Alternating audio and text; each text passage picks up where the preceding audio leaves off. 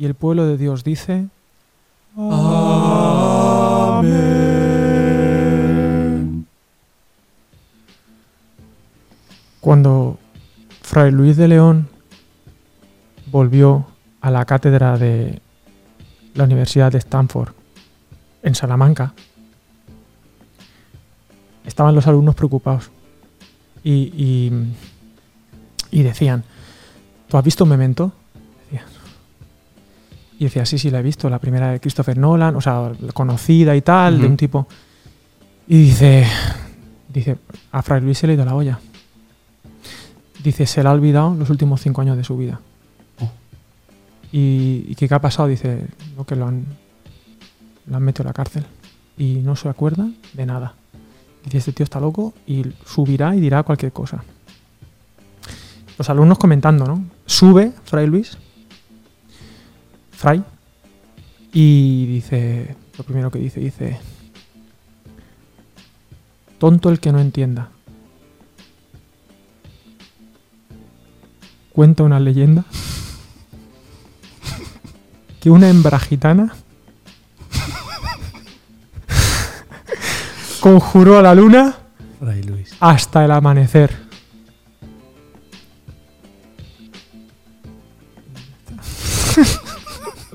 Ya está, aquí puedo leer.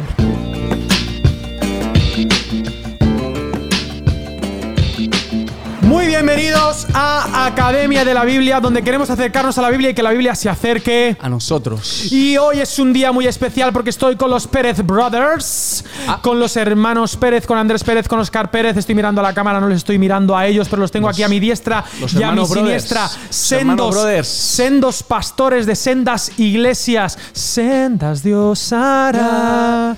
Donde piensas que no hay. Oh, sí, Muy bien, y aquí estamos después de esta pequeña pequeño tributo a Mecano, eh, siempre es positivo.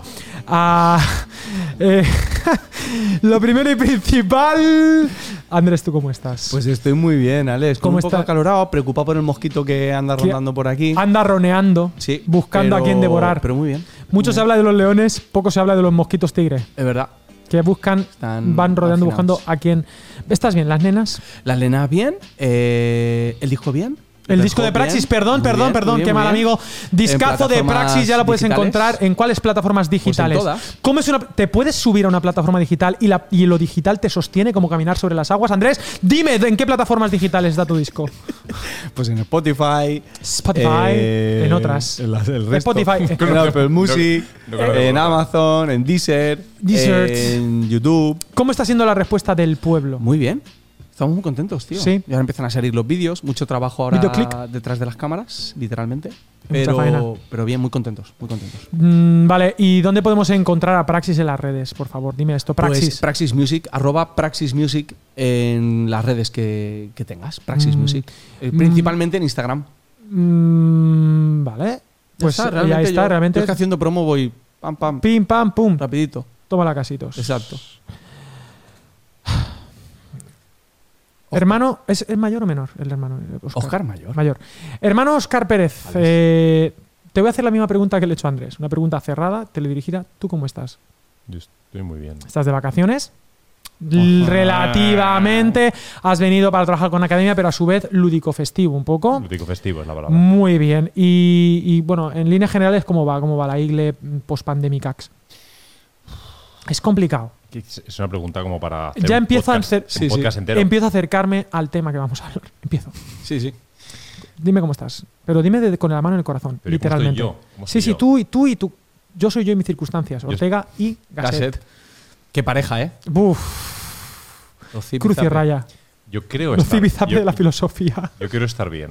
Creo, Creo que creo. Creo Ayuda que- a mi incredulidad. creo que estoy bien. Vale, muy bien, Oscar. Pues nos alegra mucho mm, que nos visites por tercera y última vez en este podcast. Porque no hay dos sin tres, pero yo no he escuchado nunca que no hay tres sin cuatro. Es verdad. Pero bueno, estamos contentos de que estés con nosotros, la verdad te lo decimos desde, la, desde el cariño. Y además hoy, pensando que estás aquí, queríamos hablar de un tema que creo que nos viene bien a los tres. Y es una pregunta que ha surgido, en- se, se cuenta, se, se- se- se- se conoce, que se comenta en los bares, en las Ujú. el- de sobremesa. Y la pregunta es, ¿por qué Jesús no es un buen líder? Mm, que esa pregunta- Silencio dramático. Es que la pregunta. ¿Por qué Jesús no es un buen líder? Se ha dicho por activa y por pasiva. Mira mi cámara, rompo la cuarta pared. ¿Por qué Jesús no es un buen líder? ¿Es pregunta trampa? No es pregunta trampa. Se ha dicho demasiado, se habla demasiado de liderazgo en las iglesias. Yo conozco algunos pastores que dicen que esa palabra tendría que desaparecer. Por ejemplo, algunos, algunos, no es mi caso, pero se conocen casos. Que, que Bueno, por el hecho de que no aparezca directamente así en la Biblia. en ¿no? la versión Reina Valera. No, no, no. no. Eh, aprovecho para decirle a las librerías y a las editoriales. mm, Estamos aquí. Quiero dar un preanuncio. Hay una editorial que ha rectificado, rectificar de sabios, nos ha escrito por privado y ha dicho, ha dicho, hemos escuchado la llamada, hemos escuchado Sí. la voz. Ahora también te digo, vamos a ver qué mandan. Vamos a ver qué nos mandan, qué mandan. pero, pero ya el gesto se agradece. Sí, y a las demás que no estáis donde tenéis que estar, hacednos el favor de enviarnos libros. Nosotros los tratamos con cariño y con, y con Para empezar, con- para empezar, nos los leemos. Número uno. Y bueno, también Fe de Ratas. Mucha gente nos ha dicho del podcast anterior que Sí. teníamos con Itiel, cuyo nombre simplemente era especial con Itiel Arroyo. Claro, Pensábamos que eso tenía tema, es Sí. el, el tema. Itiel, que es un nombre que aparece en Proverbios capítulo 30, cuando habla de Agur, mira, justo. Eh, y sí, que se lo dijo a. Se lo dijo a. ¿Eso va en serio? a- ¿Cómo te lo cuento, Andrés? Agur e Itiel. Pues escúchame. Ahora, es muy fuerte. ahora, ahora que estamos en la Eso, es muy fuerte. Eso es una, es una coincidencia sí, muy pero lo- a lo que voy mientras te lo busco es la fe de Sí. ratas, porque dijimos, hablábamos de la película de Denis Villeneuve, de la llamada, y Ah, no, es la llamada, es la llegada. llegada, la y llegada. dijimos, dijimos la llamada. Sí. Y entonces no, es la llegada. Entonces estaba Itiel y quería pues hacer ese, ese tal. Sí, palabras de Agur, hijo de Jaque, la profecía que dijo el varón a Itiel. No te creo, tío. Lo que me crees. Eh, para los que están fuera de España, O sea, quiero que sepáis que Agur, Eso, Agur en vasco significa Dios. Sí, Y Itiel es vasco. sí. Madre mía. Y, Yo, y- yo chapaba el capítulo de hoy aquí. Aquí, o sea, aquí, es, o sea, un, me cierre- parece o sea, es un círculo altísimo. perfecto. O Me sea, parece es la- altísimo. la Gracias, cuadratura- Oscar, por haber venido. Gracias. Bueno, y como veis, eh, Academia de la Biblia vamos increciendo. Vamos, ¿qué es- ¿Quién será el próximo? O sea, ¿quién va a venir a, a Academia? ¿John Piper? Paipa. John Piper. Bien, entonces, eh, el tema del liderazgo y Jesús, eh, relación amor-odio. Decidme algo que así que os surja de la nada, desde el, desde, el, sil- desde el pensamiento silvestre, y luego ya vamos a ir a textos bíblicos para demostrar que Jesús es por lo menos contraintuitivamente líder. Sí. Como poco. ¿Qué, qué dices tú de eso, Oscar? Campeón. Sí, sí. No has pasado de la vara a la mano. Claro, claro, claro. Adelante. Empiezo-. Sí, sí, empiezas tú con esa O voz. sea, lo que tengas. Desde luego, Corberó. no fue el líder que los judíos esperaban. No lo fue. Esperaban un líder, un mesías, Mm. un ungido, Mm, y no, No. no encajaba. Las piezas no les encajaban. ¿Por qué a, no? A prácticamente ninguno. Why not? Ni siquiera Juan Bautista, ¿no? Que era su precursor, dijo, ¿eres tú? o-?" Sea, no me queda No, claro claro. si es lo que yo esperaba. Mm. Interesante. Sí, perdona por esta postilla. No, simplemente para mí sería el primer titular. Es decir, no- mm, ¿Ah, todo lo que los judíos pensaran que era. el- claro, ellos habían reflexionado mucho sobre eso en Deuteronomio, sobre el, sobre el, sobre el liderazgo. de- o sea, la teocracia, la sí, monarquía. sí, sí. Cómo tenía que ser un líder, un rey, cómo tenía que ser un mesías. Y luego a lo largo de la historia habían pensado no una tarde, sino que a lo mejor unas, Mm. unas cuantas tardes durante cientos de años, cómo iba a ser ese líder. salvador. O sea, Ezequiel 34, como son Por ejemplo. los buenos pastores de, de Israel. Exacto. Jesús no les encajó en, Mm. el, en sus perfiles mentales, eh, en sus ideologías, lo que fuera, no les encajó como. No, no era el formato, la persona, el perfil, no, no cumplía. ¿Nos encaja hoy? Los, los líderes que eran líderes en aquel entonces eran muy diferentes a Jesús. Todos, ya fuese a nivel social, a nivel político o a Ujú. nivel religioso. Eran muy Eso- diferentes a Eso de que si nos encaja hoy, yo creo que hoy Jesús está muy domesticado por muchísimas ideas. Sí. Entonces yo creo que lo primero que tendríamos que hacer es investigar, buscar cómo fue realmente Jesús, para saber si nos encaja o no nos encaja. Bueno, pues investiguemos cómo era realmente Jesús. ¿Qué os parece? Os propongo, así, de la nada, que vayamos a los textos evangélicos, de los evangelios, para ver a este. ¿A qué texto, Alex? a, a varios. A, a ver a este Jesús y cómo él ejercía o no el liderazgo o es que le interesaba de alguna manera. Y que, quizá podemos empezar por el principio, la propia llamada de Jesús a la gente o cuando la gente pretendía seguirle. Óscar, me gustaría que tú dieras inicio a este, a este temazo, hablándonos de cómo Jesús, pues, pues lo que buscaba era, oye, veniros todos conmigo y cuanto más seamos Mejor. mejor, mejor, mejor. Adelante, dime cositas bonitas. Bueno, por ejemplo, tenemos un texto muy conocido en Lucas 14. Solo voy a leer algunos versículos, ¿no? Caminaban con él grandes multitudes, digamos que todo líder que desde el principio más básico esperaría esto, ¿no? Liderar a alguien que te siga. Pues multitudes venían detrás de él y volviéndose les dijo, si alguno viene a mí y no aborrece a su padre y a la madre, y a la mujer y a los hijos, y a los hermanos y a las hermanas, y aún también a su vida, no puede ser mi discípulo, no puede seguirme. Cualquiera que no carga su cruz y viene en pos de mí, no puede ser mi discípulo. Y en el 33, así pues, cualquiera de vosotros que no renuncia a todas sus posesiones, Mm. no puede ser mi discípulo. Al margen de la interpretación del texto, no es friendly. Sí. No es. Venga, que se sume todo el que quiera, vamos adelante, venid, que os voy a explicar. No, no, es más bien como. oye, Lo pone difícil, Sí. guarda Sí, no, distancias. no está pensando, creo que tampoco está pensando en su posición como líder. El liderazgo de hoy en día, o sea, cuanta más gente te sigue, más líder eres. O es lo que la gente interpreta. no es por cantidad de followers. Claro. Entonces, eh, él no está, él no tiene esto en mente. Eh, para él, lo importante es que las personas que le van a seguir sepan por qué le están siguiendo. La influencia hoy en día se mide mm, básicamente en números. ¿no? En- o sea, Ujú. Uno es un gran líder si tiene un gran número de personas Claro. que, le, que le siguen. ¿no? Es, o es un poco la medida del éxito, que es una palabra. Claro, claro, también es que la palabra seguir hoy en día no, vale, claro, no vale lo que valía antes. Hoy seguir es simplemente ser simpatizante o estar de acuerdo o dar un like. Eh, Interesante esa. La distancia de seguir hoy a seguir Claro. hace dos mil años era. en aquel entonces era me, me la juego todo. Y en el caso de Jesús más aún, literalmente. Seguir a Jesús era meterte en problemas. Pero es que hoy en día debería seguir siendo así, ¿no? Que decirte, seguir a alguien, realmente alguien que te influencia no es alguien a que le das like y ves cuatro frases, sino que realmente le sigues, le imitas, ¿no? Que era lo que Jesús quizá estaba buscando como rabí, como maestro, y luego veremos como Señor y Salvador. ¿Algún dato más aquí del seguimiento este de discípulos y de, de lo difícil que lo pone Jesús? Como nosotros, que No, llegamos que a la iglesia. que no es un texto accidental. Hay varios textos en las escrituras que refieren imágenes muy parecidas, ¿no? En el que Mm. Jesús está más bien refrenando, está más bien echando para atrás. Sí, bueno, está el texto este de calcular los gastos, ¿no? Este, este- También, este es sí, lo que Ah, sigue. ese es- ah, vale, vale. Sí, a continuación dice, porque ¿quién de vosotros queriendo edificar una torre? Claro.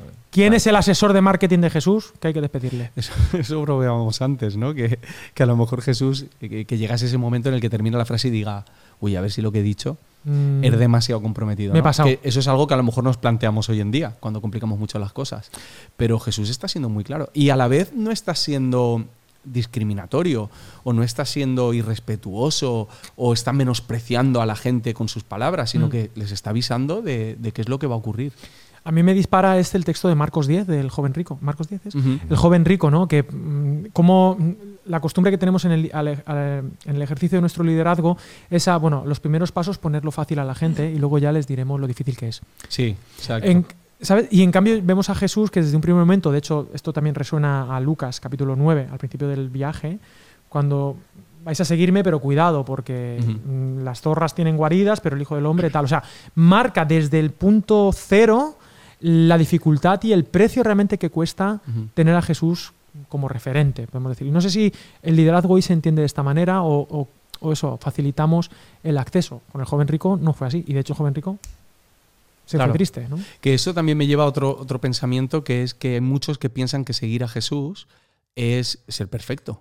Ah, Desde el momento en el que yo empiezo, esto quiere decir que yo tengo que comportarme de cierta manera, tengo que vivir de cierto modo sin cometer ningún tipo de error, sin tener ningún tipo de duda en mi cabeza. Y esa, esa no es la invitación que está haciendo Jesús. Jesús no te está diciendo, sé perfecto para seguirme, sígueme así como eres, pero que sepas que esto va para toda la vida y que seguirme es eh, poner toda la carne en el asado. Hay un libro de Andy Stanley que me gusta mucho, creo que es amplio y profundo, quizá lo hemos mencionado en- en capítulos, en capítulos anteriores de Academia de la Biblia, eh, donde dice que él se arrepiente de dos cosas, o quería, querría haber mejorado dos cosas en su pastoral, y es algo que yo pues, he intentado o intento ejercitar. Y él dice, mira, eh, querría haber dado más gracia, o sea, haber ha- hablado con más gracia, haber tratado a las personas con más gracia y haber sido más exigentes de un primer momento, a la vez. ¿No? Es la combinación de gracia y verdad. Gracia y verdad constante, pero que quede claro, o sea, no quiero venderle la moto a nadie. Y a veces yo veo que en el liderazgo tóxico que ejercitamos, mm, o este liderazgo humano, eh, hacemos las cosas como al revés. Somos como, como que exigimos para, para que la gente, bueno, no das la talla y hasta que no cumplas, no, no tal, y a la vez abaratamos el costo para tener una masa crítica que me siga y que me dé, que me haga líder. O sea, no estoy Ujú. preocupado en servir Sí, a más, exacto. sino en que más me sirvan a mí, ¿no? Mm. Es un poco lo que comúnmente en el mundo se entiende como, Mm. como liderazgo. Cositas por ahí. Sí, con referente a esto último que dices, creo que una de las grandes tentaciones de, de la pastoral y del liderazgo es dedicarle tiempo a las personas Eso nos pasa. que, mm, que alimentan lo que tú eres, que alimentan tu liderazgo, que alimentan tu proyecto, que alimentan eh, lo que tú sueñas que debe ser la iglesia. Entonces estas personas, que normalmente son personas influyentes o con facilidades económicas o que te pueden ayudar a convencer a otras personas para sacar adelante X o Y proyecto, son las personas... a las que- Utilitario, ¿no? Todo un poco las relaciones. Yo creo que es muy inconsciente este, este movimiento. Creo que no, no, no llegamos a saberlo si no nos paramos un rato a, a pensar en ello.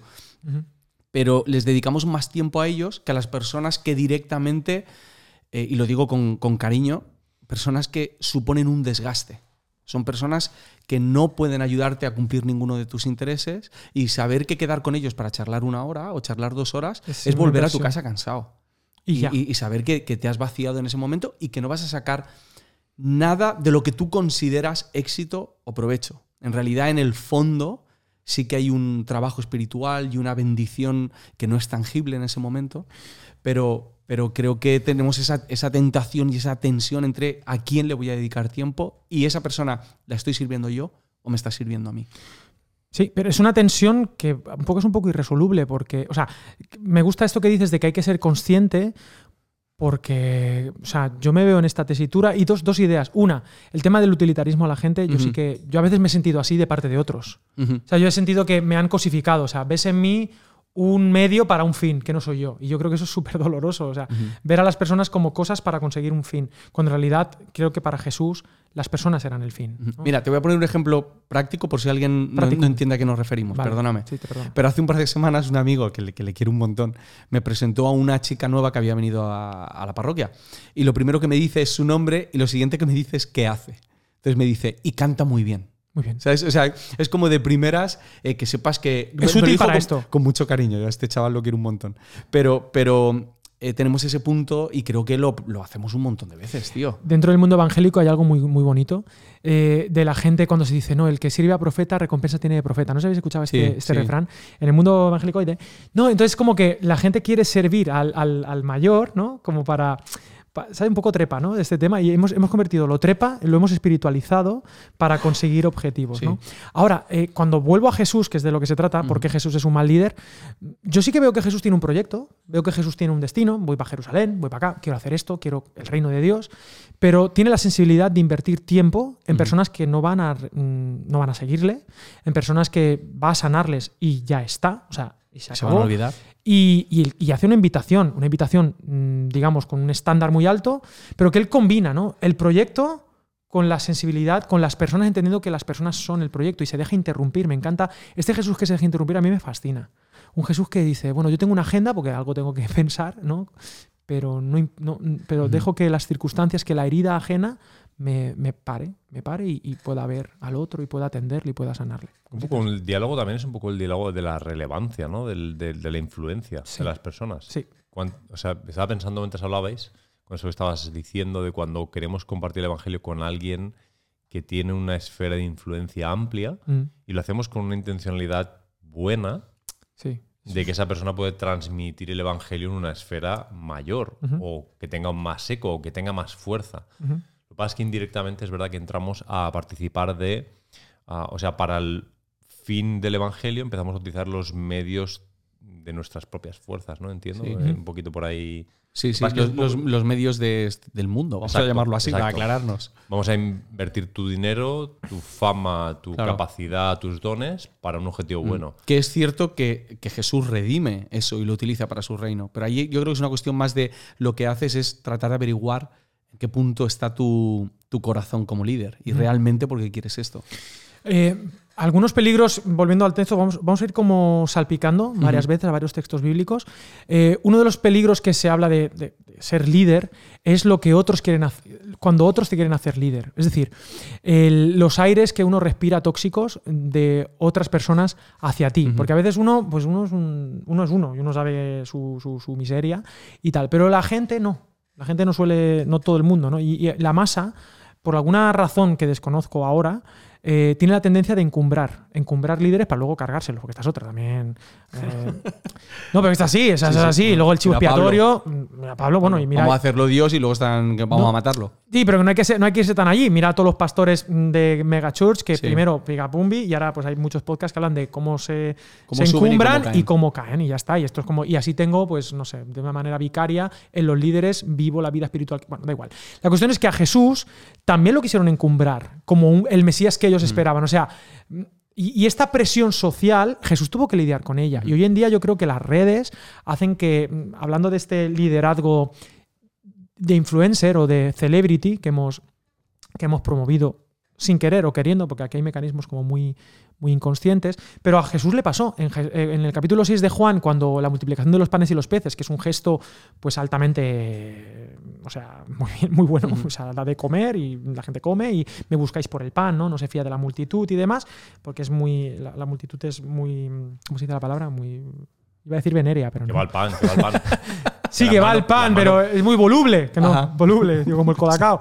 Eh, pero dice, dice que en el versículo, eh, en el capítulo 6, eh, que él se retira, pero entendiendo Jesús que iban a venir para apoderarse de él y hacerlo rey, volvió a retirarse al monte él solo. Y me gustan esas dos palabras, para apoderarse de él. Eh, muchos de los líderes que aparecen, en realidad están como poseídos por la multitud. O sea, es como que, Ajá. ¿sabes? Es como que el precio del liderazgo ha sido venderte a todos, ¿no? Es como un poco, no sé qué pensáis de esto. Y querían hacerlo rey y Jesús tuvo que Mm, Me, huir de eso. me recuerda la actitud de David.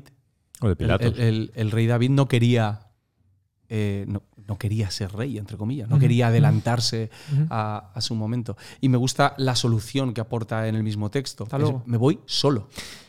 O Porque sea, no, cu- no- no puedo seguir escuchando estas voces. Estar solo, ¿no? ¿Por qué Jesús es un, es un, mal, un mal líder, según este mundo lo entiende, ¿no?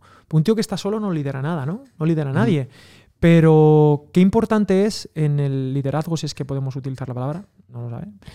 eh, qué importante es, antes que hacer, ser.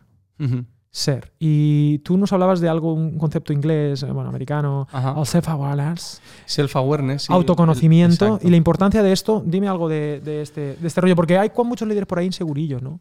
A lo mejor los que. Creo que, creo que Alguno, bueno, dos. tre- eh, yo, hay yo- dos. yo por lo menos. Ahí ya tienes uno. Mm, en pero- esta mesa hay dos.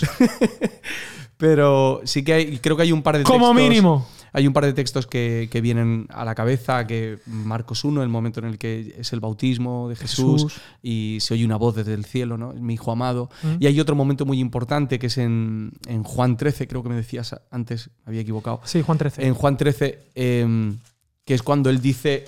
Cuando lavan los pies, eh, Que dice ah, sabiendo Jesús. Exacto. Sí, versículo 3. Tres, Sabiendo Jesús. sabiendo que el- Jesús que el Padre le había dado todas las cosas en las manos y que había salido de Dios y, Y a Dios Dios iba. iba.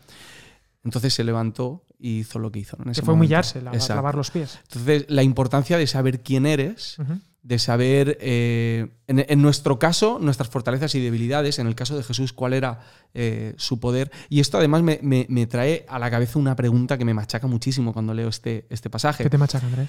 Es, si yo supiese eh, o yo tuviese todo el poder, que es lo que Jesús tenía, y era consciente de eso, ¿qué haría? Porque, porque lo que él hace sabiendo que tiene todo el poder es justo lo contrario de, de- de lo ¿no? que yo haría. ¿no? Él sabe que lo tiene todo y dice, vale, pues ha llegado el momento de ponerme de rodillas y de limpiarle los pies a los discípulos. Creo que la, la definición de, de ser Ser. lo es todo, porque en Juan 15, en Juan 6:15, Ujú. lo quieren hacer rey, pero él es. Es lo que es. Lo quieren hacer lo que él es, Sí, pero, pero- sin embargo, lo que el concepto, la definición de lo que significa ser rey en la mente de Jesús a la, la mente de la gente es totalmente diferente, Sí. al punto que él decide huir de que le conviertan en el rey que ellos piensan. O sea, No quiere que él. se engañen. Exactamente. Se apoderan de él. sí, sí, Esa- sí. Exacto, sería promover, que es creo lo que hacemos muchos que tenemos alguna posición de liderazgo en este mundo o en la vida de la iglesia, que lo que hacemos es proyectar y promover una imagen de liderazgo en redes sociales, etcétera, o en la propia dinámica de la iglesia local, que creo que lo que hace es fomentar que la gente tenga una visión Sí, el pez que se muerde la cola. equivocada de lo que significa tener Y eso aumenta mi propia percepción de lo que es ser líder y eso hace que la gente vuelva. Pero es, no, pero es muy nocivo. creciendo, Aum- sí. Aumenta mi prestigio sí. como pastor a costa de una mentira que dis- me distancia de quién soy. Te deshumaniza. Sí, pero también de lo que puedo hacer en esa En verdad. función. claro. Y mu- mucho del liderazgo, muchas de, de las cosas que hacemos en nuestro liderazgo en realidad son una consecuencia de que no sabemos quiénes somos en, en Cristo. Yo quería ir ahí. Pero, pero nos aporta nos seguridad. Por alguna razón, algo que es falso. Sí, pero nos sentimos inseguros enseguida. Es un castillo de naipes. O sea, en cuanto aparece, perdón, Alex, en cuanto aparece Dios nos alguien, a todos. recuerda alguien esto, Andrés. que ofrece una idea que a lo mejor va en contra de la tuya, en ese mismo momento tú piensas que esa persona está cuestionando quién eres, cuestionando tu identidad. Mm. O no sé, ¿eh? Una- Sí, sí, Es pasa, que pasa. creo que es algo que pasa. yo creo que. Yo creo. A ver, yo estaba pensando mucho, mucho. ¿eh? Claro. No, yo no dejo de pensar. No, no, no. No, no, no. Las funciones vitales. Mm. Las Y de funciones respirar, yo te he visto respirar mucho también. A mí es que me encanta respirar. Yo no recuerdo la última vez que dejé de respirar. Ya. Y en medio de todo esto, estaba como, como queriendo personalizar, ¿no? Como un poco, un poco hacer ejercicio del narcisismo. Eh, el versículo 3, ¿no? Quiero rescatar esto, ¿no? Sabiendo Jesús, ¿no? La seguridad que tiene. Y, y por qué Jesús es un mal líder. Normalmente lideramos, normalmente, o yo me veo a mí liderando y me pregunto por qué, más que cómo lidero, sino por qué, la motivación de eso, ¿no? Es difícil hablar de esto teniendo iglesias, ¿eh? Sí, no, pero no pasa sí, nada, porque uno, pero es bonito, porque uno descubre mecanismos de defensa. He hablado de proyecciones, Mm. eh, inseguridades. Y no pasa nada, solo que no soy ni mejor ni peor que nadie. Estoy en un lugar, es un lugar, ya está. Entonces, eso tiene cosas buenas, cosas malas. Y, y yo me descubro a mí mismo preguntándome, ¿por qué he hecho esto? No tanto qué he hecho, sino por, ¿Por qué. qué? Porque si lo que los- si estoy haciendo es un mecanismo de defensa o de contraprestación o de, o sea, de decir voy a reforzar mis carencias con esto, entonces tengo un problema, problema gordo. Si, si estoy, bueno, creo que lo hablamos en algún, ya no me acuerdo si era de noche o era de día, eh, o era en tu caso o era la mía, pero lo que sí Buena es que, hmm, es que, eh, es que eh, hablábamos de que, de que a veces nos descubrimos diciendo, o sea, con- estamos enfadados, pero no estás enfadado con la congregación, estás enfadado contigo mismo. O sea, tus propias frustraciones, Sí. las- como que las predicas, enfadado, pero es un enfado, ¿sabes? Es una proyección de tus propias inseguridades. Entonces, a mí me resulta muy interesante, más que qué hace el líder, ¿por qué? Porque, y yo creo que la mayoría, uno va rascando ahí y uno descubre que hay, hay, hay en nosotros, ¿no? Carencias, hay carencias. Y que el trabajo del que se sabe lo que se sepa es justamente recordar ese versículo 3, sabiendo Jesús. Sabiendo Jesús, ¿por qué? Porque cuando uno está seguro de quién es en el amor de Dios, uno es capaz de hacer lo que Jesús hizo. Que lo que Jesús hizo fue justo el camino contrario al que todo líder quiere. O sea, a veces las inseguridades nos llevan a pretender ascender. Mm, El que desciende es porque está muy seguro. Jesús descendió. Jesús limpió los pies, se convirtió en la última esclava en aquella noche para lavarle los pies a traidores como Judas y a gente traidora futura como Pedro. Pero ¿por qué pudo hacer ese, ese trabajo? Porque estaba seguro del amor de Dios, sabiendo Jesús. ¿no? Bueno, y aquí el tema de los mecanismos de defensa, ojo, ¿eh? hay mucha tela. Estaba pensando que parte de las, de las carencias o de las dificultades de liderar también tienen que ver con las carencias o dificultades de seguir. Ajá. Porque muchas veces en un... No estoy hablando de Jesús ahora, obviamente, pero en nuestras posibilidades de dirigir algo, de gobernar algo, de, de presidir algo, ¿Mm? proyectamos cosas porque sabemos que in- internamente sabemos que si no lo hacemos, nuestra propia realidad como seguidores nos demuestra que no nos respetaremos a nosotros mismos. Es decir, Sí.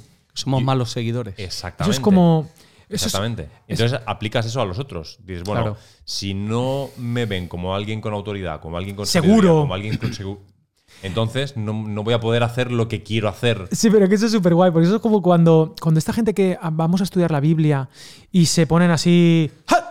A- como defensa, como diciendo que se vuelven como, ¡hala! ¿Cómo se te ocurre decir eso? ¿Cómo se te ocurre plantear esto? Tal. En realidad, puede ser una proyección de que debo tener cuidado porque como yo piense esto, a mí se me cae el, se me cae el Claro. chiringuito.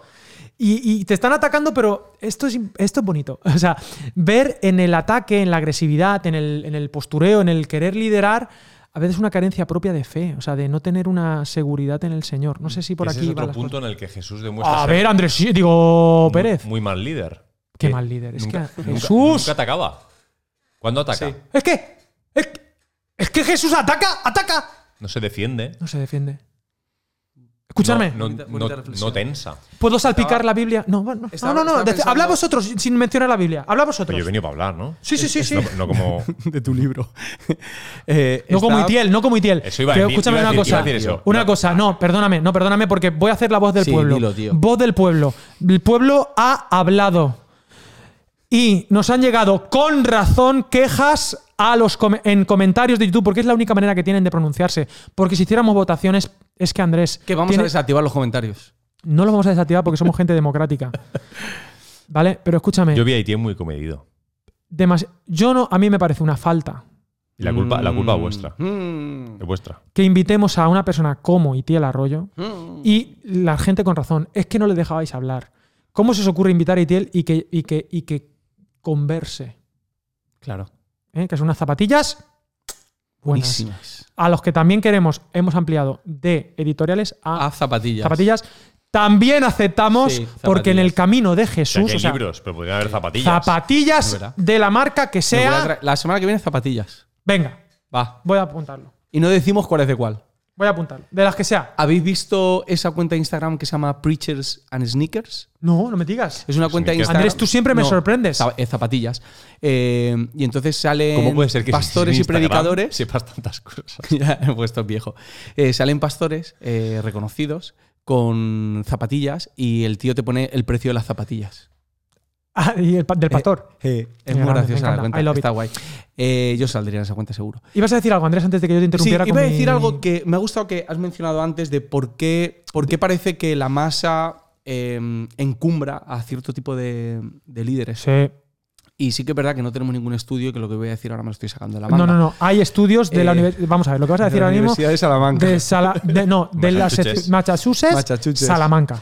Que, que yo creo que al final eh, lo que, lo que ponemos en esa posición es lo que a nosotros nos gustaría ser. Nuestra proyección. Claro, Claro, ¿no? claro, Noso- nosotros claro, nosotros claro, queremos claro. que ese líder sea lo que yo no he conseguido ser. Pero eso es enfermizo para las relaciones a un nivel supremo. Es, es una locura. Y es que a nosotros. O sea, el helicóptero. un helicóptero. Viene a buscarnos. Eh, creo que eh, A nosotros. eh, a nosotros nos gustaría ser ese tipo de líderes, no lo logramos, y a nosotros nos flipa la gente brillante. O sea, a nosotros sí, nos sí, encanta sí, nos la- la- los genios, La belleza. la- la gente que mola. Entonces Mola. Les, da- les damos esa posición y bueno, pues a ver si algún día cae y llegamos nosotros. Yo quería leer la Biblia. Estaba pensando. Nada, déjate. Estaba, Perdón, pido perdón. Estaba pensando que entonces podríamos hacer una pregunta. Bueno, ¿qué líderes me gustan?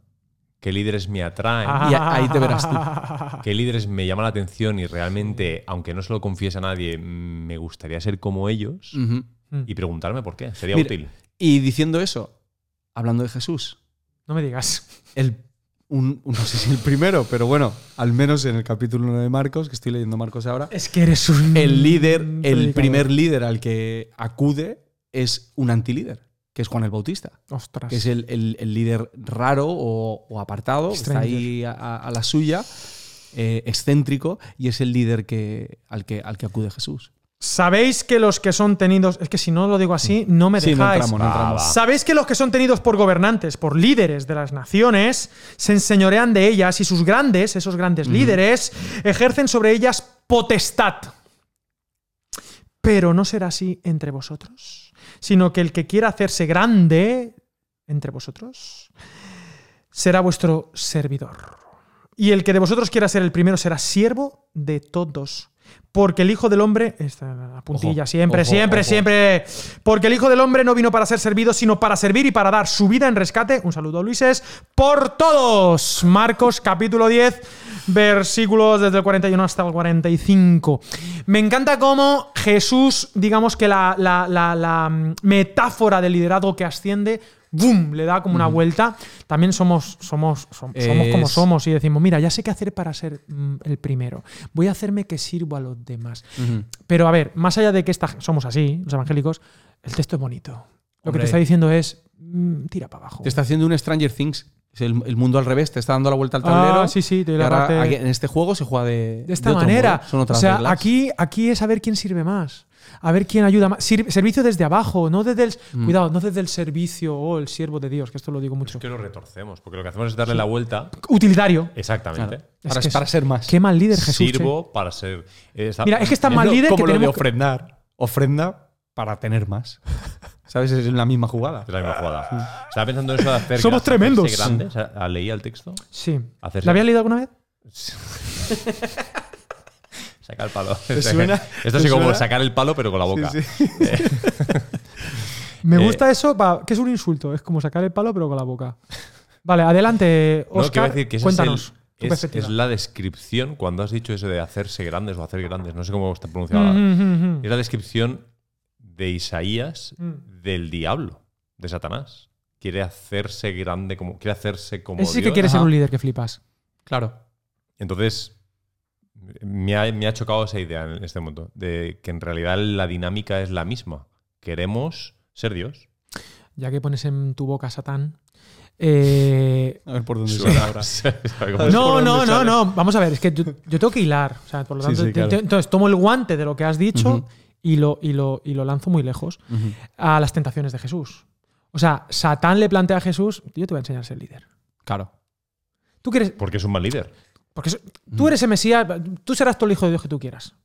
Pero yo llevo Pero muchos demuéstralo. años. A mí esta mano, esta mano, Esta, Te es pone que estoy- nervioso, me da- te pone te pone- no es de cariño, es de trato, es de ternura, de, de- es pastoral. Es como que disciplina. cuando vas a hablar con alguien, cuando vas a hablar y le haces así, y le dices, ven que voy a hablar, hermano, yo le amo Eh, mucho, tal, y. la manita en el hombro, ¿Qué? Ya es que un pastor hace dominio, así, dominio. dominio propio. hace Claro. así. No, no, dominio, te domino, te, te- Sí, ven que te voy a decir una cosa. voy a apoderar de tal. ti. Exacto, ven que te amo eres- mucho. eres mío, eres- Sí, mira, Alex, una cosita, te amo mucho, pero que sea la última vez que haces esto.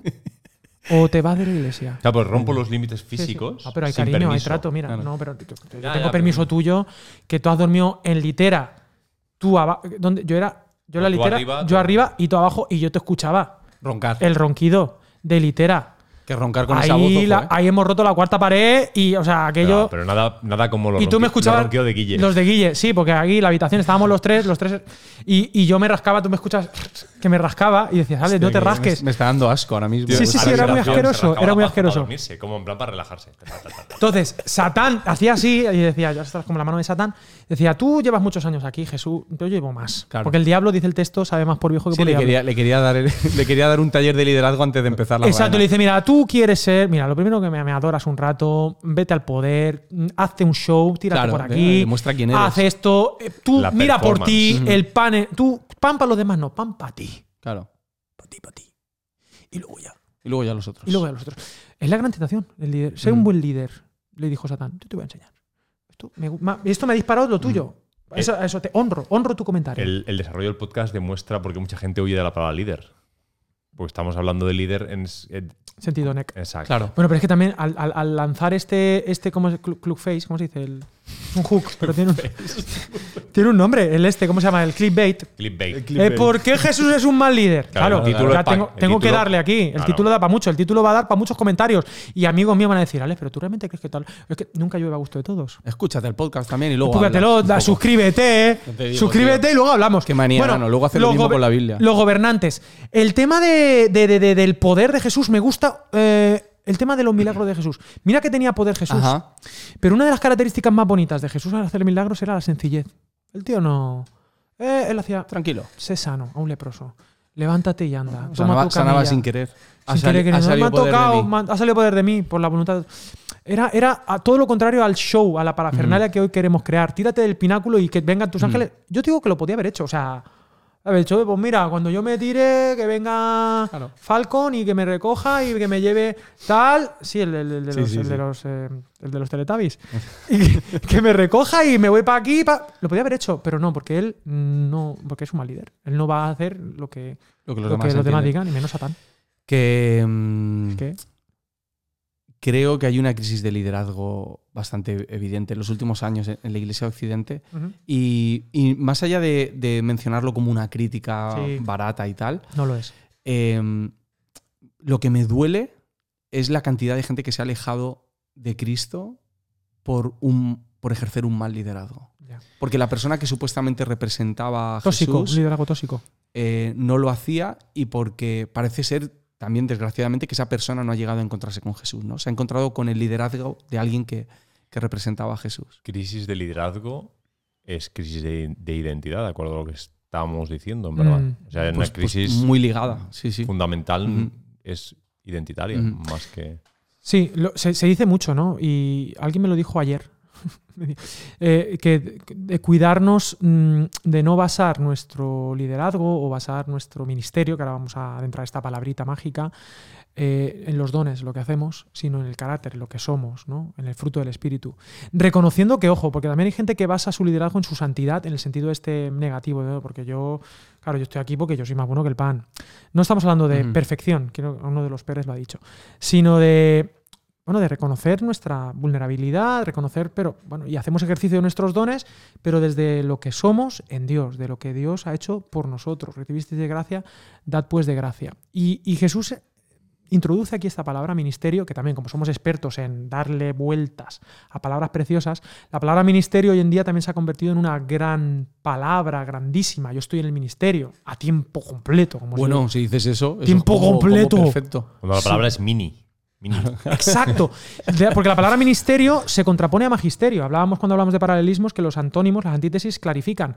Ministerio y magisterio es lo contrario. Y cuando Jesús nos habla de cómo enseñar a otros o cómo vivir para otros, nos dice, no es magisterio, no es magis, no es desde la cátedra de Fray Luis de. León, no es desde arriba, sino desde el mini, desde, desde abajo. Porque no será así entre vosotros, el mayor ministerio al menor. Y y, en fin, estamos acostumbrados a hablar de la sujeción, de sujetarte a. No, pues tú, tú sujétate, no sé qué. Y yo veo a Jesús, porque claro, Jesús, ¿qué hay más arriba? ¿no? O sea, el Padre, ¿no? Vale. Pero a mí lo que me sorprende de Jesús es que se, se agarró a nosotros, que estábamos abajo. O sea, es como que para mí un, un liderazgo saludable, de, de- o sea, qué fácil es, enténdeme, no sé si esto es rancio, pero qué fácil es sujetarse a la autoridad, en un sentido. O sea, no hace falta ser cristiano, te vas al ejército y está claro que el cabo se tiene que sujetar a este, el, el- el teniente al capitán. Pero en el cristianismo es al revés. El cristianismo, los grandes, si es que hay grandes, deben sujetarse a los a pequeños, otros, sí. someteos unos a otros, exacto. El más grande servirá, estará pendiente de, estará en función de la Vive conciencia del otro, Romanos capítulo 14, o sea, en función del débil, el fuerte que no contienda, sino al revés, sírvele desde tu fortaleza a... Ostras, a mí me parece que eso le da un giro copernicano, porque tengo que decir esa palabra en algún momento, a, al liderazgo, Sí. ¿no? Y, y creo que es muy sanador, no lo sé, Oscar, dime algo. Tú que... O, o está bien o está mal, o sea, dime bien. No, es que está. Mientras hablas. Bim, bim, bim, bim. Tú no paras de pensar tampoco ni de respirar. Nada. Tú, tus Yo funciones con los vitales. sneakers me las. Los- O sea, tú, tu, tu meta- tu metabolismo va a la suya. Tú ni eres bola. consciente de lo que Claro. está pasando de tu corazón idea. ni tomas decisiones. No, no tiene ni Tu, idea. tu metabolismo está loco. Mira, estaba acordándome Vale. de lo difícil que fue para mí Sí, decirle a una persona recientemente Mm. en la iglesia, Hace poco, dino, no se dice pecado. dos o tres pecador. semanas, Dos o tres, vale. decirle a una persona de la Mm. iglesia, la iglesia vale. local. Mm. ¿Su nombre Eh, empieza por? ¿Solo la primera letra? No, pero escucha, yo soy, yo creo Que busca pleitos. calla, calla.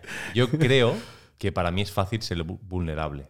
Yo te- me he ido alimentando esa idea, pero ese día mm, mi mente me estaba diciendo mientras hablábamos, no, no que tenía que disculpar, era más bien decirle es que no sé cómo ayudarte. Era un poco la no sé, no, no sé. No, no lo, lo estoy sé, haciendo lo bien sé. porque no sé cómo hacerlo, Es bonito. pero me, me debatía, se lo acabé medio diciendo más o menos y me costó horrores.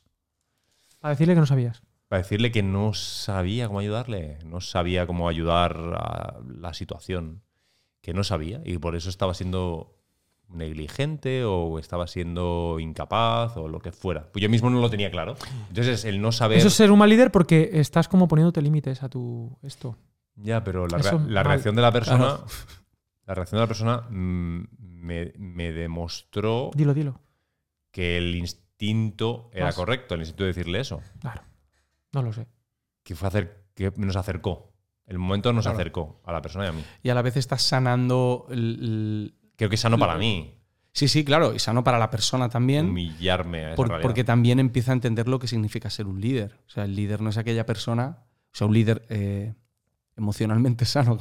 Pero Sí, no sé si habéis leído ese libro de Peter Cachero.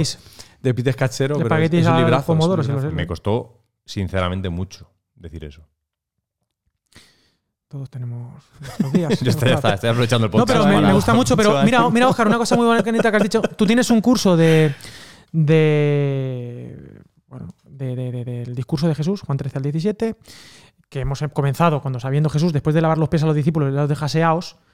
Una vez aseados, les enseña un ratillo, la noche esta, ¿no? Y una de las cosas que dice, eh, y que tú de esto sabrás más, si es que lo has leído, cuando dice, mm, yo no os llamaré siervos, me, me parece muy bonito, os llamaré amigos. Mira la intención de Jesús en su liderazgo, si es que lo ejerció. Él está buscando pares. O sea, no está buscando iguales, amigos. Porque el amigo te, te cuenta las cosas. Y el amigo sirve. Te dice, ¿y sirve más que un siervo? Y dime tú, esto te lo lanzo así porque sé que tienes un curso y yo confío en que tú ahora vas a, a salvarme. Vas a eh, conectar con o sea, tú vas a de- asumir mi guante y vas a decir, y yo me lo pongo y ole, ole, ole, y hago así como Thanos. Venga, dale candela, Oscar. Confiamos en ti. Cuanto más hablamos, más estoy convencido de que Jesús fue un muy mal líder. Es que es malísimo, pero es que te lo estoy diciendo. Es que estamos haciendo, respondiendo a la pregunta. La pregunta no es baladí, no es solo para cazar. Es una pregunta real. Dime, háblame de, la, de cómo Jesús veía este acercamiento, porque también se ha dicho mucho, pero anda, anda, anda. Si, si nos parece malo el tío de marketing de Jesús, el que le llevaba lo que son las redes, el tío de recursos humanos, el que hacía, digamos, la contratación, Ese, ese es ese se lleva la palma. Se ha dicho mucho y Otro tema importante es pero qué bueno, tipo de líderes cásame esto. Jesús. Oscar, cásame estas dos cosas. Confiamos en ti como. Como agua de mayo. Pues estamos en octubre, No tiene nada chicos. que ver. Bueno, sí, Em, la amistad, lo de- no os llamaré siervos. O sea, esta intención de los líderes de tener muchos súbditos, ¿no? Es un poco. Ujú. Sinceramente, creo que el hecho de una cercanía auténtica Mm, es lo que permite cualquier cosa en una relación humana. mm, Si yo confío en Andrés, porque en ti no. sí. Andrés voy a poner a mi hermano. Si yo confío, confío, es que ahí es que no, no hay que añadirle palabras. Ya está. Es una oportunidad real para él de, de dirigirme en algo. De Mm. ir delante. de- o sea, yo veo algo y lo, lo veo delante de mí y puedo seguirle en algo por la confianza. De hecho, ahí en Juan 13 mismo, cuando Pedro no se quiere dejar lavar los pies, la pregunta que le hace, o lo que le dice Jesús es, lo- a lo que apela Jesús es a la confianza. Sí. Déjame. o sea, Exacto, es como, mira, no, no sabes ahora, pero los, después... ¿Qué es la verdadera influencia? Es una confianza honesta. Qué fuerte que, la- que la inseguridad de Pedro se demuestra queriendo servir también. No, déjame. Yo déjame, déjame que yo lo Con la haga, ¿no? apariencia, con una apariencia de santidad mayor. No, a mí no me, a mí no o sea, No, no, no te rebajes. saben lo que Me, hacen. me siento súper identificado ¿eh? con ese. O sea, yo creo, que yo creo que haría lo mismo. Yo diría, pero Jesús, pero. Aquí salen pero todos los ¿dónde trapos sucios en la que los pastores. No, tío, pero es que es verdad, Mm, tío, ponte no, la no. situación. Te viene Jesús y te va a lavar los pies. Es que es, que es una situación muy complicada. Quiero dar tres palabras en latín. Ah, que dale. Por, Tristas por su-. Tru-. Qué peli- Yo digo, es una película está muy infravalorada. A mí me gusta Face Off, mucho. Face Off es un peliculón. Quiero hablarte de Imperium, de Autoritas y de Potestas. Pote- perdón, Imperium, Potestas y Autoritas. Vale. En la Roma clásica había tres maneras de entender el ejercicio de la autoridad. Imperium. Imperium. Contraatacan. El Imperium, el Imperium era aquí, aquí mando yo y aquí Claro, hago lo que me da. Poder absoluto. Ni explicaciones ni nada. Claro.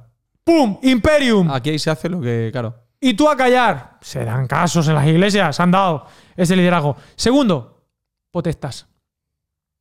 Que Pro- eso es. pro- ¿Protestas? Potestas. El cargo te da poder. Poder. Ah, vale. ar- Y tú puedes como mm, forzar a la gente. Nosotros capacidad de mando. Yo creo que en nuestra generación es eso, ¿no? Si tienes el cargo, tienes el poder. O sea, Poder si político la placa, capaz de imponer decisiones mediante, el sheriff. El sheriff. mediante la coacción y la fuerza. O sea, esto lo digo porque aquí esto yo, yo Sí, soy sí. El, el pastor. Claro. Que esto rescato a Rick Warren. Rick Warren. Rick Warren dice, Rick Warren dice, if you are bueno, te lo voy a traducir. Eh. Dice, si tienes que decir que eres el líder es que no lo eres. Oh. Oh. Oh, Rick, Rick Rick. Oh, Rick. Oh, Rick. Parece, falso. parece falso. si, si un líder te dice que es el líder, oh, Rick, parece falso. Claro. Entonces, eh, potestas, aquí mando yo. Pero autorictas. Mm. Es el poder moral. Es decir, la autoridad moral que te has ganado, que es fruto del amor, de la amistad, de la confianza que han depositado en ti. Autoritas. Y yo creo que el ejercicio de Jesús, del liderazgo, de la vida, básicamente, es autoritas. Ujú. de De, de decir, la confianza que han depositado en ti como persona, Persona. no como responsabilidad. No, o- no, como persona, o- sí, sí, sí, sí, sí. o- o- no, porque a veces hay gente que deposita en ti la confianza ay, ay, ay. porque Por lo que eres el haces. pastor. Al- o sea, Ah, alguien por te el ha Por la posición, por el cargo no la Eso persona. sería potestas, Claro, entonces confío en ti porque tienes ese cargo. la placa. Sí, pero Si que lo eso- tienes, eso, por algo será. Eso vuelve a ser la proyección esta, ¿no? Es Exacto. que somos idólatras desde pies a la cabeza. Decía Que Calvino, que no lo menciono mucho porque si lo dices tres veces te aparece como Beetlejuice, pero, pero decía Calvino, ya llevo dos, que el, el corazón humano es una fábrica, Fábrica de, de ídolos. ídolos. Y es así. Y no lo voy a volver a mencionar. Otra de las cosas que hacía a Jesús un mal líder es el tipo de líderes que escogía. Madre mía, lo Que de no- recursos que- humanos. Exacto, que no, que no tiene nada que ver con los, los- los patrones, ¿no? O sí, los filtros que nosotros tenemos para escoger esas personas que tienen que, que liderar. Es que eran un desastre realmente. Pero es el anti-imperium. Porque el imperio Claro. romano. Bueno, era el reino de Dios, el imperium de Dios. Exacto. El imperio romano es Qué bonito, Ro- qué bien Roma. Uh. Roma es el centro. Y el contrario es amor. Donde todo el mundo quiere. O sea, donde. la- es que. Es que- Es que, es que no sabéis. que no, es que tú hablas al revés. El reino de Dios es el reino al revés. Severla, al revés. Es Venga, al revés. Podemos Voy a intentarlo, voy a intentarlo. La Pero verdad es que no, el pero- imperio romano, llegar a Roma. Me siento infravalorado. Acabo de Los líderes romanos querían llegar a Roma. O sea, querían. Roma, punto, sí. el-. El, epicentro del poder. Un líder espiritual judío, lo lógico, lo establecido hubiera sido vivir en Jerusalén. Me voy a Jerusalén, que allí donde está la influencia. El New York, le llaman el New York El Silicon Valley de. Con- del oriente del Mediterráneo. le Codearse con los que saben. ¿Y qué hace Jesús? Vivir en, vivir en esta radio, vivir en los márgenes. Tú me estás queriendo decir que Jesús retruca, no, no, no se fía de lo que dice Timothy Keller. Lávate la boca, Alex, cuando digas Timothy Keller. Sí, eso te iba a decir.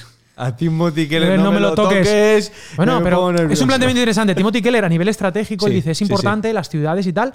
Pero vemos que Jesús tampoco Y- le hace caso a Timothy Keller. Y mira qué bonito Keller y mira que me gusta a mí Keller, ¿eh? Ojo, ¿eh? Y hay que orar por ese A señor, ver, que el Señor lo, lo Jesús guarde. llora por Jerusalén y entiende que Jerusalén. Y va, va, paisita. Sí, visita. Vale. sí, sí. Pero. Pero él vive en Galilea. mm, Elige a los que elige. Márgenes. Vive en el este radio. Mm. Se va a Tiro y a Sidón. Se va a Decápolis. Se va a Siria. mm. Capernaum mm, vive un ratillo allí. eh, elige, ¿cómo le habéis llamado? El de recursos humanos. Elige no sabe. Pescadores. Elige a traidores que están sirviendo Futuros, al imperio. mm, mm. Elige a los que están queriendo hacer la guerra con la violencia, esenios. Sí. Elige, no sé, elige un- a gente. Muy dispar, ¿eh? También te digo. Sí, también. Sí. Pero es interesante. Muy dispar. O sea, como que pa, pa, Sí, sí, pa, tú, tú. A O sea, gente un poco tenía- violenta tenía también. que haber unas broncas ahí. Bueno, una de las broncas que tienen es por el tema del liderazgo. De cuando queremos, cuando, cuando estemos mayores. en el reino, queremos estar sentados a tu lado. Vaya, vaya, Mamá, vaya, porfa, coméntaselo a- al maestro. Mamá, mamá, díselo tú, que a ti a lo mejor te hace hace más caso. casito. Y, Esos y- líderes, ¿eh? Que ¿Eh? Líderes que le dicen a su madre que vaya. Sí, sí, Qué grande. Eso pasa, eso pasa, ¿eh? Mamá. Mami, que me ha dicho Dile a Jesús. Chisas que. Dile a Jesús que me sienta a su lado cuando venga su gloria. Y entonces Jesús le dice, pero tú no sabes. No has te- entendido no nada, no nada. entendido Tú, nada. tú puedes tomarte la copa. Que, porque, ay, la copa. Ay, la copa. La cruz es la clave, tío. Que un líder ahí crucificado. Es que, ya, ya me, me habéis de. Me diste- elige a los peores. Vuel- vuel- Sí. devuélvenos Elige los peores. al guion, te vuelves al guion. Pues voy a hablarte de los Vengadores. Es que me has devuelto al guion. Me avisáis cuando Ujú. acabéis, por favor. Sí, no, Oscar, yo creo que tú entres aquí porque yo sé que tú de esto sabes. Los Vengadores me dan- ¿Te dan igual los Vengadores? Déjalo, es que no, no- le voy a no- mirar. No sabes. Vengadores. No sé nada Bueno, de escúchame. superhéroes estos. Bueno. Mm. Yo tampoco sé mucho, ¿eh? Bueno, pues yo os cuento, no pasa nada, os Eh. cuento. Cuéntame. Eh, eh, Dios también, o sea, fijaros, tenemos problemas con el señor de marketing del líder Jesús, Sí. con el señor de recursos humanos del líder Jesús, pero Sí. también hay problemas graves Con. con el de relaciones públicas. Mm, es muy importante. Vale. Entonces voy a hablar de los dos simultáneamente. Eh, el de relaciones públicas, eh, a Jesús no lo junta con los que tiene que juntar. Vemos a Jesús que a Pilatos le hace el caso justo. Sí, sí. Justo, que no se fía demasiado, que tampoco se suscribe mucho con los fariseos cuando tienen gente con fuerza. Mm, ¿Sabes? Que no aprovecha, por ejemplo, la relación con Nicodemo. Nicodemo, que viene, de ahí viene Nike. Nike, Demo. Ajá. Nico, mm, el poder del pueblo. El, el- el pueblo victorioso, Nike. Nike, Ah, Nike, la, la marca claro. Nike, Demo. Eh, el tío no, no, no quiere suscribir. Eh, el tema de las causas, él va, es como muy prudente. Él tiene otra causa, que son las personas en sí, el corazón de la gente, la transformación. El anti-imperium, que os habéis reído, lo contrario de Roma es amor. No, pero bueno, listo. suena, Me gusta. Suena a predicación buena. Suena- Suena a predicación buena o a serie de predicaciones buenas o a libraco. Anti-imperium. Anti-imperium. Urban Consortium. O un juego de Es mesa, el anti-imperium. Sí. Bien. Pero el tema de los Vengadores, la elección de los últimos. Es interesante que Marvel, esto ya ahora mismo quizás están desconectándose todos los que vienen de parte de Itiel, a lo mejor Se están desconectando. Han dicho, hasta aquí hemos llegado. Hasta aquí hemos llegado. Pero bueno, Maribel, Maribel. Si dices Maribel, a lo mejor entra. los de Marvel, sabéis que todo empezó, pues, en los años 40, 50, es- de- The Amazing Spider- Spider-Man, Marvel, bueno, Stan Lee, que en realidad se llamaba Stan Lee, era su nombre Stan Lee, y él lo divide y se hace, bueno, su seudónimo. Andy Stanley. Eh, es muy bien traído. Pero, pero ah, Spider-Man, eh, habían hecho, Spider-Man, habían creado al Capitán América, American Captain, con esa primera portada, con Hitler. Me tiene frito con los Con. Hitler, la primera portada es Capitán América dando una paliza a Hitler. ¿Sabéis esto, no? Esto es un dato curioso. El anti-Hilder. El anti-Hitler, anti-líder. Entonces, eh, bueno, la cosa es que empezaban a tener éxito. Me inventan un tío que se llama Iron Man, pero que tampoco triunfa mucho porque era una especie de copia de Bruce Wayne, Mm, ¿vale? Pero no consiguen el típico rico que aprovecha su dinero para crear tal, pero es lo contrario porque Bruce Wayne sí que quiere guardar su imagen, pero Iron Man es tan narcisista que en el que bueno, en la primera peli dice, "Yo soy Iron Man." La relación con el padre también. También la relación con el padre, sí, sí, ahí hay mucho camino del, cosas, ¿eh? camino del héroe total, pero no, no es el tema hoy. El punto es Lo aprendí en otro podcast, eso. Al punto, al punto, el punto al es que. Marvel, Eso. en la crisis, en la crisis de Marvel, no saben de dónde sacar pasta y entonces empiezan a vender personajes a los demás. Ma. Entonces, ¿cuál es el más bueno? Spider-Man es el tío más, mm, más ah, que saca pasta. Se lo venden a Sony, Mm, ¿vale? Los X-Men, que eran buenos, creo que se los venden a Fox o a no sé quién. Y se están quedando sin personajes, pero hay una idea. Oye, ¿y si hacemos un montón de pelis y- convertimos el cine en una, en una mega serie de televisión? Donde la gente vaya a ver una peli, pero que sepa que hay otra peli, que hay otra peli, y entonces hacemos a la gente, les enganchamos a ver 20 películas. y ganamos muchísimo dinero. Muchísimo, que es donde viene todo este tema de- Yo- del Yo MCU. conozco a alguno que se las ha visto todas. Sí, el MCU, lo que se llama el, el- el- el- el mundo cinematográfico mm, del MCU, de Marvel, ¿vale? MCU no es lo Marvel de la pelea? Universe. Bueno, Bueno, y entonces ahí es donde empieza Iron, UFC. Iron Man, tal, y es donde se crean los Vengadores. Donde se crean los Vengadores. Pero Vale. ¿quiénes son los primeros Vengadores cuando todavía no tienen tanta pasta? Pues son los que han rechazado. Los que se ha rechazado. Por ejemplo, Iron Man, que no lo quería nadie, que no era bueno. la primera peli. Es Iron Man. La primera peli de, de toda esta. Digamos que lo- los descartes. los descartes. Spider-Man no llegará hasta más adelante cuando tienen el pulso y el músculo para decir, vamos a recuperarlo y vamos a comprarlo. Pero hasta que no llegan allí, los que eligen son los, los retales. Eh, La viuda negra, el, el tío que, que tira, El arco, el tiraflechas. el arco, el tiraflechas. el elfo, ¿sabes? El tiraflechas. Sí, ¿Sabes lo que te quiero decir o no? Legolas americano. El, el, el- el Legolas, ya está. O sea, los descartados, los que no se habían vendido bien, esos son luego en el cine, que mm, ahora todo el mundo los conoce, ellos son los Vengadores de ahora. El único que salvó el Capitán América. ¿Quieres decir Sí, dilo tú. que los Vengadores Sí. son Sí. los doce discípulos? Gracias. O sea, estamos llegando a esa conclusión, Alex. Era el punto, ¿no? Era el punto. Me encanta. Bueno, eh, a, nivel poético, decirte que Claro. lo descartable. Pero que en el Evangelio de Marcos es así. En el Evangelio de Marcos, que se escribe post-persecución, años 60 por ahí, eh, los discípulos todos fallan. Todos niegan Mm. al Señor. Todos niegan. Y lo bonito de Marcos es que va dirigido a unas personas que han sufrido persecución y que están vivas. Por lo tanto, probablemente hayan negado al Señor. Ojo. Porque los que no lo han negado se lo han cargado. Entonces, los que leen ese Evangelio son gente que no da la talla. Son los que se han descalificado solos. Como el propio Marcos. Como el propio Marcos, que se descalificó al, al- al echarse para atrás en el viaje misionero con Pablo y Bernabé. Y, en fin, pasa todo lo que pasa. En fin, por lo tanto, oye, qué bonito el antiliderazgo. Mm, Y el tema de que Jesús no se asocia con la gente de poder. O sea, no lo rechaza, si tiene que quedarse con zaqueo, si tiene que. Lo hace, pero no, no tiene un especial interés como nosotros, ¿no? Que a veces sí que, sí que buscamos algunas cosillas. Bueno, es que él no necesitaba nada. No necesitaba nada. Y eso ya de por sí desarma completamente. Sí, señor. Cuando no necesitas nada del otro. Es que no es nuestra realidad. Entonces, ah, la cuestión es cómo podemos nosotros aprender a o no ser líderes Ujú. o ser malos líderes. Yo creo que deberíamos. El antilíder. Yo, si, si se hace un libro que se llama así, se vendería. Manual de ¿Lo antiliderazgo. escribimos? O antiliderazgo. Yo no he escrito un libro todavía. ¿Tú cuántos Al- llevas? El- Yo ni- yo ni- Pues, Andresito, yo creo que te toca. uno que no vale. Yo, Andresito, Uno que calienta no. que sales, calienta que sales. Escucha, eh, hablando de libros. Voy a recomendar un libro por, por ir terminando, Alex. Sí. Eh, ¿Sí? No te, que te voy a leer el versículo, sí. voy a recomendar un libro que es, eh, que es el que hemos mencionado antes, el de líder, eh, El líder emocionalmente sano, Mm. de Pete Scachero. Lo estoy justo leyendo ahora, llevo tres semanas leyéndolo con mi padre y con un amigo. Y, y está siendo muy guay porque yo me considero una persona con autoconocimiento y que como que me veo a mí mismo y tal. Y este libro me está haciendo dudar. O sea, me, me- me está haciendo ver que, estás me, malito, me que estás pier- malito. me pierdo muchas cosas de mí. Claro. Y además me parece un libro muy, muy práctico, con muchos ejercicios. Así que si hay alguien que quiere ser mejor líder y estar emocionalmente sano, yo recomiendo ese librito Ah. de Pete Escasero. Yo, pues yo recom- recomiendo, ¿puedo recomendar otro entonces? yo? Sí, puedes recomendar. Yo recomiendo Mm, En el nombre de Jesús de Henry Nowen, que no lo vais a encontrar. Ah, vale. Buscarlo. Vale. Que también habla Sí, de, esta- sí. de este camino inverso, ¿no? Ujú. ¿Tú El quieres? ¿Recomiendas uno? Yo no me sabía ese. Re- re- recomiéndalo. Re- recomiéndalo. El- en el nombre de Jesús. De Henry Nowen. ¿Está bonito? No, Mm, Vale. pero te, Te cambia. Te Claro. pega por dentro. Te, sí, te da unos golpetazos con mucho cariño. Henry, ¿eh? Os conviene. Espera, espera, espera, espera, dice Jesús, capítulo 7, vers- versículo 7, capítulo 16 de Juan. Es que.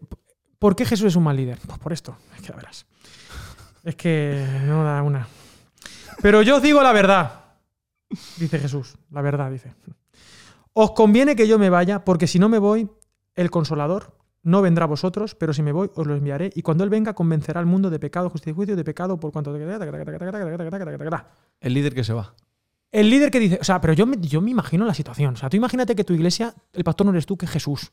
Ujú. Jesús, un día pan y peces, otro día te resucita Lázaro, a la otra semana te hace un performance, te vas a la playa, a la Malvarrosa, te camina un rato por el mar, caminas tú también un ratillo, a otro día unos milagritos, unas sanidades, otro día una predicación, predicaciones cortas como Dios manda, porque el tab- Dice- Jesús y tampoco luego tal. dice- Y luego dice, chicos, te quiero decir una cosa, os digo la verdad, os conviene que yo me vaya, Me recuerda mucho que me voy. a Messi. Vale, vamos a hacer. Esto lo, esto No, lo no, no, cortamos. No, esto ojo, lo cortamos, lo ojo. cortamos. Lo vamos a cortar. No, no, no, lo digo porque es, desarrollar, es- déjale. es- es una expresión que se utiliza mucho cuando ciertos jugadores importantes desaparecen en los partidos. Dicen, se ha borrado del partido. O cuando jugadores que dicen, oye, yo no quiero estar en la selección, lo mejor es que la selección ahora funcione sin mí. Y, y se le dice, no, no, es que no es un buen líder. Es que se está borrando de la selección española. Es que ya no quiere estar ahí. Y en realidad, en el caso de Jesús, hay, Pues como, hay como una visión de futuro de, eh, es que parece mentira. O sea, ¿quién puede imaginar que en el futuro hay algo que pueda funcionar mejor sin la presencia física de Jesús? Pero, pero es lo que él entiende. Y que a partir de ahora ya no está Jesús fuera de ti, ya no está contigo, ahora está en ti. Y eso cambia la jugada, claro. Exacto, exacto. Ya no es Emanuel. Dios con nosotros, y Dios en nosotros. Pero el punto a mí me gusta mucho, dice, os conviene que yo me vaya porque si no, no voy, el Consolador, el Espíritu. Santo, el Paracletos, no vendrá. ¿no? Y se habla mucho también de líder y la otra palabra que me gusta mucho es la palabra éxito. Mm, Éxito. Pero de nuevo a mí me gusta el lenguaje porque el lenguaje siempre es precioso. Éxito es de exit, que no es una palabra inglesa, sino en latina, salida. Exit. El éxito del líder es, es, la, es su salida. Es la salida del líder. Y, y Jesús dice, os conviene que me vaya porque si no me voy no puedo empoderaros. O sea, mientras yo esté aquí, y esto se estudia mucho en, en- en estru- en- en cultura organizacional, las carencias de una organización mm, a veces son la sombra proyectada de la grandeza del líder. Eh, a menos que, que el responsable sea consciente de esto y aprenda a desaparecer. Aprenda a volcarse tanto en, en las personas, a despojarse, a entregarse tanto, que cuando él se va, de alguna manera la causa que él ha defendido continúa sin él presente. O que- sea, que- se, ha, se ha volcado tanto en los demás que los demás están llenos de él, de Jesús. Sí. O sea, O sea que realmente no sabemos si alguien es un buen líder hasta que desaparece. pues sería una buena. Puede O ser. sea, en el momento en el que ese líder se va, es cuando se puede valorar realmente si el trabajo que ha hecho es de un verdadero liderazgo. Su o legado. a mí, sí. a- a- Se ha hecho discípulos. Fijaros, ¿por qué Jesús es un mal líder? A, a mí, a mí esto me recuerda mucho al tema de, y perdona, la paternidad, los padres. Mm, Ya estamos. Cuando el padre no está. Cuando el padre no está, claro. Es decir, por- 53 minutos Sí, estamos ha terminando. salido la paternidad. Sí. Sí, es que no puede. Sí, es que tardado. No, pero, pero es bonito porque, porque mm, ¿qué es un buen padre? Un buen padre no es el que tiene a sus 14 o 15 hijos o 20 hijos en casa y que cuando él tiene 60 él dice sí y amén o, o- y los demás obedecen o que sus hijos con 35 años piden permiso para ir al váter, sino que se ha volcado tanto en educar a sus hijos para que sus hijos sean padres. Y te conviene que yo me vaya, o vete tú, ¿no? O sea, entiéndeme. O que yo me vaya de tu vida Vete de mi casa. desde mi casa. No, pero me convi- para ver si yo lo que he volcado en ti realmente puedes convertirte en ese padre también, ¿no? A su vez, ¿no? Segunda Timoteo 2.2.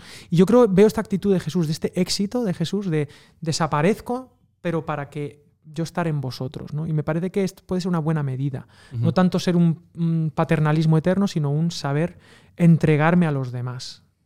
Bonito. No sé si va por aquí. Me suena a final de podcast. ¿eh? Sí, sí, sí, Sí. Yo no voy a decir nada más ya. Lo que también ha sonado a final de podcast es mi barriga. Sí, pues No, eh, no, no nos vamos a ir sin, sin leer Philip, eh, el Carmen Christi. Léeme una canción. Te voy a leer una canción. Filipenses capítulo 2. Allá pues en vosotros este sentir que hubo también en Cristo Jesús. Dos puntos, barra. Él, siendo en forma de Dios, no estimó el ser igual a Dios como cosa que aferrarse, sino que se despojó a sí mismo, tomó la forma de siervo y se hizo semejante a los hombres. Más aún, hallándose en la condición de hombre, se humilló a sí mismo, haciéndose obediente hasta la muerte y muerte de cruz. Giro. Por eso, Dios también lo exaltó sobre todas las cosas y le dio un nombre que sobre todo nombre para que en el nombre de Jesús se doble toda rodilla de los que están en los cielos, en la tierra y debajo de la tierra y toda lengua confiese, toda lengua confiese que Jesucristo es el Señor para gloria de Dios Padre. ¿Por qué Jesús es un mal líder? Continuemos con la reflexión, os dejamos con esto. Oscar, gracias por venir, no sé si quieres Eso. decir algo. Gracias por venir a Academia de la Biblia. Esta es tu casa, es la casa de todos. Vente a vivir. Vente a vivir, vuelve, a casa vuelve. Puedes venir a casa de tu hermano tranquilamente. Oscar, hasta luego. Andrés, espero que hayas disfrutado de este podcast. Bien, nos vamos a ir a comer. Sí. Por seguir con la tradición, traditio, nos vamos a ir a una hamburguesería conocida por nosotros, Jenkins, que también nos patrocina de alguna manera. Sí.